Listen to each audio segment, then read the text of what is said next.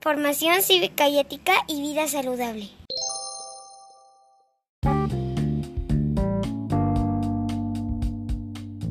En esta materia aprendí sobre mis derechos, convivir en paz y sobre las emociones. Es difícil que me controle cuando me enojo y he recibido muchos consejos y unos cuantos castigos porque grito y no me controlo.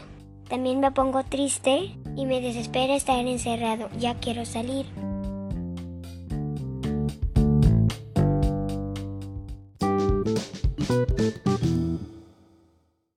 Educación física.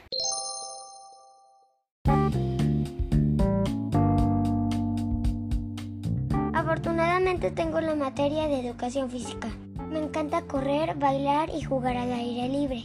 Extraño estar con otros niños. Quisiera tener más ejercicios en grupo.